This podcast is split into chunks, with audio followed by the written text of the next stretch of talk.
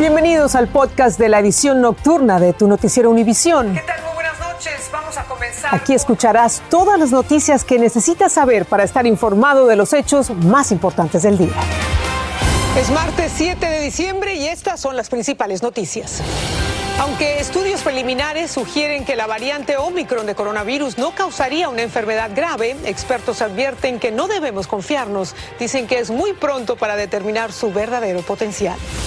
El secretario del Departamento de Seguridad Nacional, Alejandro Mayorkas, fue hasta la frontera. Les contamos el motivo de su visita. Y la industria de la construcción necesita más de dos millones de trabajadores calificados para satisfacer la demanda de nuevas viviendas y reemplazar a quienes se jubilan o abandonan el oficio.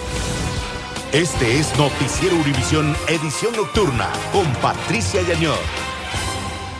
¿Qué tal? Bienvenidos, muy buenas noches. Vamos a comenzar con la cautela que están pidiendo varios científicos ante informes preliminares en Sudáfrica que indican que la variante Omicron de coronavirus sería más leve que la cepa Delta. Dicen que aún es muy temprano para concluir que Omicron no causaría una enfermedad grave porque eso se manifiesta semanas después de contraer el virus. Advierten también que Sudáfrica, donde Omicron se detectó por primera vez, tiene una población joven que es menos propensa a desarrollar síntomas graves de COVID. Carlos Arellano tiene el reporte. Hay noticias malas, buenas y agridulces relacionadas con la variante Omicron. La mala es que el más reciente estudio realizado por el Instituto de Investigación en Sudáfrica asegura que la vacuna de Pfizer podría proteger solo parcialmente contra la variante Omicron. Sin embargo, el estudio también demostró que las personas previamente infectadas que luego fueron vacunadas probablemente estén bien protegidas. Por lo tanto, hay que reforzar la idea de la vacunación en la población con la primera, la segunda e incluso la tercera dosis. La buena noticia la dio hoy el presidente de la farmacéutica Pfizer. Dijo que si hay la necesidad de otra vacuna contra la variante Omicron, la tendrán en marzo de 2022. Otra novedad alentadora es que la Organización Mundial de la Salud asegura que no hay indicios de que Omicron cause una enfermedad más grave que la que ahora mismo provoca la variante Delta. Eso sí, los científicos en Sudáfrica sostienen que la variante Omicron es mucho más contagiosa. En Estados Unidos las autoridades sanitarias prefieren ser más cautelosas.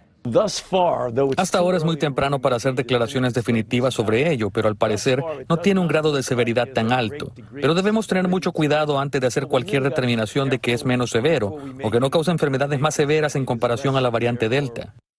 Por primera vez en dos meses, los Estados Unidos tienen un promedio de más de 120 mil contagios de la variante Delta al día y más de 1.660 fallecimientos. El director de los Institutos Nacionales de Salud asegura que las hospitalizaciones aumentan sobre todo entre las personas no vacunadas. La noticia agridulce es que es muy temprano para dar luz verde al mundo. Se necesitan más estudios para conocer el verdadero impacto que tendrá Omicron en el año que se avecina.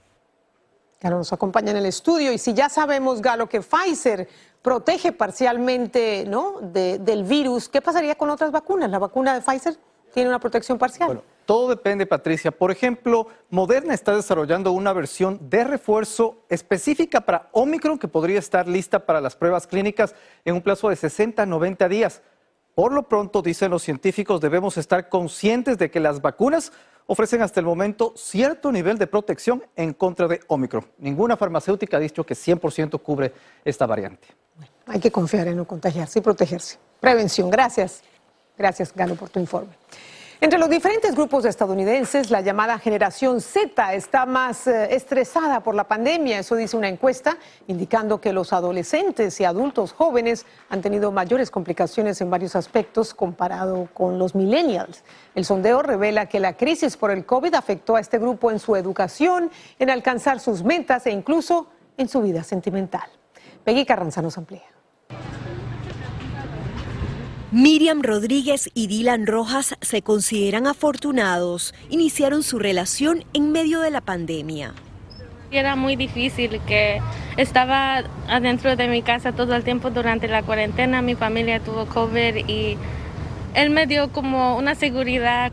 Se conocieron por redes sociales y el resto es historia. Si no fue a comer a un restaurante, nomás podemos caminar, algo así Algo sencillo, nomás para conocernos, conocernos un poco más. Su caso no sería muy común. Según una encuesta de AP y MTV, el 40% de la generación de 13 a 24 años en el país dice que la pandemia ha dificultado sus relaciones sentimentales y el 46% dice que ha dificultado su educación. Sara Calicia lo vive en su escuela. Y ahora que hay que ir en las escuelas, tienes que ir, tienes que hablar, tienes que expresarte y comunicarte con tus compañeros y tus profesores. ¿Y te cuesta un poco más? Sí. Aunque sea duro, psicólogos recomiendan evitar el aislamiento. Las familias pueden ayudar a, sus, hijos, a sus hijas a mantener este, relaciones sociales lo más posible, aunque sea remoto o que sea este, en grupos pequeños, pero esas conexiones son muy, pero muy importantes. El cirujano general también advirtió que los jóvenes enfrentan efectos devastadores para su salud mental debido a los retos que genera el COVID. Algunos psicólogos dicen que la gravedad del impacto de la pandemia se conocerá dentro de muchos años y parte de esta generación necesitará ayuda por largo tiempo. En la ciudad de Nueva York, Peggy Carranza, Univisión hablando de la pandemia, un juez federal de Georgia bloqueó temporalmente el mandato del presidente Biden que obligaría a los negocios privados a vacunar contra el COVID a la mayoría de sus empleados. El juez dijo que la orden excede la autoridad del gobierno federal. Los gobiernos republicanos de Georgia, Alabama, Indiana y otros tres estados demandaron a la Casa Blanca para que anulara ese mandato. Y la Cámara de Representantes aprobó una ley de 770 mil millones de dólares que aumentaría el límite de la deuda del gobierno, evitando un atraso en los pagos, además de proveer fondos para el Pentágono. La legislación pasa ahora al Senado, donde el líder de la minoría, Mitch McConnell, ha prometido el apoyo suficiente del Partido Republicano a la medida. Ambas cámaras tendrían que aprobar este proyecto en una votación separada que podría prolongarse hasta la próxima semana. Y el presidente Biden le advirtió al gobernante ruso Vladimir Putin que si invade Ucrania, Estados Unidos y sus aliados europeos reaccionarán con fuertes sanciones y represalias. Ambos líderes conversaron en una videoconferencia de dos horas. Por su parte, Putin quiere garantías de que Ucrania no va a ingresar a la alianza militar de la OTAN. Rusia ya se anexó Crimea en 2014 y ahora tiene decenas de miles de soldados rusos desplegados cerca de la frontera con Ucrania. El jueves Biden hablará con el presidente ucraniano Volodymyr Zelensky y ya está coordinando con aliados europeos por si la situación empeora. El secretario de Seguridad Nacional, Alejandro Mayorkas, visitó el puerto de entrada de San Isidro, en California. Allí se reunió con los empleados para una sesión informativa sobre los esfuerzos en torno a facilitar el comercio y el tránsito con México. Mayorkas también aprobó, o más bien abordó el tema de la reapertura de las fronteras y la reimplementación del programa Quédate en México. Dulce Castellano se nos une en vivo desde allí con los detalles. Dulce. Patricia, efectivamente, el secretario de Seguridad Nacional, Alejandro Mayorkas, llegó a este puerto de entrada, el más grande del país, donde se reunió con el personal de aduanas y protección fronteriza, pero también con el alcalde de San Diego y dijo que la reapertura de las fronteras ya está facilitando la recuperación económica y la, la reunificación de las comunidades transfronterizas. Escuchemos. Uh, about what this port of entry and its reopening means uh, to the economic prosperity. It's an economic uh, engine not only for San Diego, uh, but quite frankly, the broader community.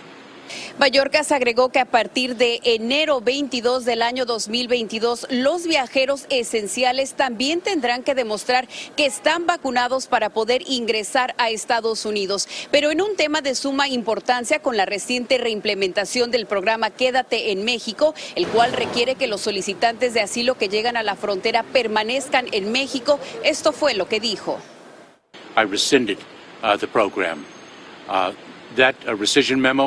Uh, was contested in a court of law, and a court uh, issued an order that we were obligated to implement uh, the, the MPP program. Esta medida es rechazada por activistas y defensores de los migrantes. Un grupo de manifestantes llegó hasta este puerto para denunciar la ampliación del programa, ya que ahora todos los eh, migrantes que llegan a la frontera, no solamente los que hablan español, por ejemplo, los migrantes de Haití, también tendrán que permanecer en México. Mallorcas fue muy breve sobre este tema y reiteró que buscará la apelación en las Cortes. Esta es la información que tenemos desde, desde San Isidro, California. Dulce Castellanos, regreso contigo. Gracias, Dulce, por este recuento de la visita de Mallorca allí a la frontera. Cambiemos de tema. Son los trágicos vericuetos del destino al estar en el lugar incorrecto a la hora incorrecta. Fue exactamente lo que le sucedió a una madre hispana que perdió a su hijo mientras esperaban en su vehículo el cambio de luz de un semáforo en Los Ángeles. Repentinamente se desató una balacera que mató al adolescente e hirió a una niña en una escuela cercana. Salvador Durán conversó con familiares de la víctima. Familiares y amigos lloran la muerte del pequeño Alexander Alvarado de 12 años de edad. Jenny no me contestaba. El menor fue mortalmente herido a disparos cuando se encontraba dentro de un automóvil con su madre, juntos víctimas de un ataque que aún no ha sido resuelto. Iba a cumplir este 23 de diciembre 13 años. ¿Y cómo era? Descríbemelo. En otro momento, por favor, un poquito de tiempo y respeto si mi, mi esposo y mi suegra están muy afectados. El tiroteo ocurrió frente a la primaria Wilmington en Los Ángeles, donde también una niña de nueve años de edad que jugaba en el área de recreo fue impactada por una bala perdida en la espalda. Las tres víctimas fueron trasladadas al hospital en estado crítico, pero Alexander perdió la batalla por la vida todos estábamos trabajando en ese tiempo, no sabemos, los detectives llegaron al hospital. La policía busca a dos sospechosos que se escaparon de la escena y pudieron ser los responsables del ataque. Tenemos que entrevistar a cualquier testigo aquí. con la familia que está ahorita en el hospital a ver si podemos agarrar más información. Los vecinos están aterrados por los hechos. Sí, escuché los disparos y este y pues los niños corrieron adentro de la escuela y ya vino la policía, ya vino la ambulancia. La policía informó que las otras dos víctimas de este ataque y que fueron trasladadas al hospital ya se encuentran fuera de peligro y sobrevivirán. En Los Ángeles, California, Salvador Durán, Univisión. Y ya está en su casa una de las víctimas más jóvenes del hombre que con su camioneta atropelló un desfile en Waukesha, Wisconsin, matando a seis personas e hiriendo a más de 60. Olivia Stover, de 8 años, pasó 12 días luchando por su vida en el hospital, a donde la llevaron con graves heridas en el cráneo y en el tobillo. Y ya se habrá enterado que los precios de las viviendas siguen subiendo porque es mayor la demanda que la oferta. Los inversionistas quieren construir más casas, pero hay un problema. No hay suficientes trabajadores de la construcción y en los próximos años se van a necesitar muchísimos empleados en este sector. Y como nos cuenta Valeria Aponte, algunos creen que la solución está en manos de los inmigrantes. ¿Qué tal? Mario sabe lo que es comenzar desde cero. Hace más de 20 años, él junto a su esposa y dos hijos escaparon la violencia de México y llegaron a Estados Unidos en busca de una mejor vida. Es difícil empezar de abajo, pero no imposible, ¿verdad? Entonces sé de la problemática como migrante que yo lo he vivido. Ahora el mexicano es dueño de su propia compañía de construcción en Arizona. Este último año su equipo no ha parado de trabajar por las altas demandas en el mercado de bienes raíces, demandas que son más que el inventario de casas que hay en estados como Arizona, lo que ha resultado en la necesidad de construir más viviendas. Los inversionistas se están apurando, te apuran a ti los inversionistas, pero atrás de eso entonces hay falta de trabajadores. La industria de la construcción está sufriendo de una escasez de empleados. De acuerdo a la Asociación de Constructores y Contratistas, se tendrán que contratar un millón de trabajadores en los próximos dos años para poder llegar a estar al día con las demandas. Si no, continuarán enfrentando las repercusiones que ya están viviendo. Más, más trabajo, más estrés y, y pues eso de que no, a veces no terminamos trabajos a tiempo y vienen trabajos y no podemos agarrarlos porque no hay personal para que nos ayude. Mario insiste que una posible solución a este problema es darle a inmigrantes sin documentos permisos de trabajo, ya que conoce de muchos interesados en esta industria. Hay tantas personas inmigrantes que me gustaría que le dieran una oportunidad para que, para que trabajaran, porque pues ahorita se está ocupando bastante la mano de obra y, y hay personas que quieren trabajar. La Cámara de Representantes aprobó un presupuesto que incluye otorgarle a inmigrantes sin documentos que entraron antes de enero del 2011 permisos de trabajo. Esta no se ha llevado a un voto en el Senado. En Phoenix, Valeria Aponte, Univisión. Y mientras las propiedades suben de precio por la falta de mano de obra, la gasolina y el gas natural están bajando de precio. Según la AAA, el precio promedio nacional de un galón de gasolina regular cayó hoy a 3 dólares con 35 centavos. Se trata del costo más bajo en siete semanas. Los expertos pronostican que la tendencia seguirá a la baja. Y en México lo que sí aumenta es el precio de la tortilla debido a la inflación en tiempos de pandemia y este incremento está afectando la dieta de millones de personas. Como nos cuenta Paulina Gómez desde la capital mexicana, ya muchos simplemente no pueden comprar tortillas, que es un alimento esencial de la cultura en México. Disfrutar de una tortilla en México se convierte en un lujo que no todos los bolsillos pueden costear. Y es que en un año su precio se incrementó en 3 pesos con 20 centavos, el equivalente a 15 centavos de dólar. El kilo se vende ya hasta en 18 pesos, unos 86 centavos de dólar. No voy a dejar de comprar tortilla porque es necesario. Susi abrió esta tortillería en la colonia Doctores hace un año con los ahorros de toda una vida, pero asegura que aunque vende 100 kilos de tortilla al día, la ganancia es poca. Tenemos que sacar para, pues, para renta, para más harina, entonces es una cuenta pequeña. México es el noveno productor de maíz a nivel mundial, pero padece los efectos de una severa sequía que sacudió el mercado internacional de este grano, a lo que se suma una fuerte demanda de China. La tortilla forma parte de los 80 productos de la canasta básica que son esenciales para la alimentación del mexicano y que del año pasado a la fecha también incrementó más del 19%. La canasta básica es inaccesible para más de 23 millones de personas en México. La pobreza aumenta y si a esto le aumentamos el tema de esta inflación, pues más vamos a perjudicar a estas familias. En esta típica taquería de la Ciudad de México tuvieron que subir el precio del taco para hacer frente al aumento en el kilo de tortilla. A lo mejor en un kilo dices tres pesos no es nada, pero nosotros que nos dedicamos a esto, pues ya estamos hablando de, de cientos o doscientos de pesos que, es, que se incrementa cada semana. Y aunque sin tortilla no hay tacos, también aumentaron los precios del tomate, la leche, el huevo y la carne. En la Ciudad de México, Paulina Gómez Bulshiner, Univisión. Ya el Congreso de Perú decidió si hará o no un juicio político al presidente Pedro Castillo. Y solo se necesita una importante firma para que en Chile sea legal el matrimonio homosexual. Regresamos con esto y más.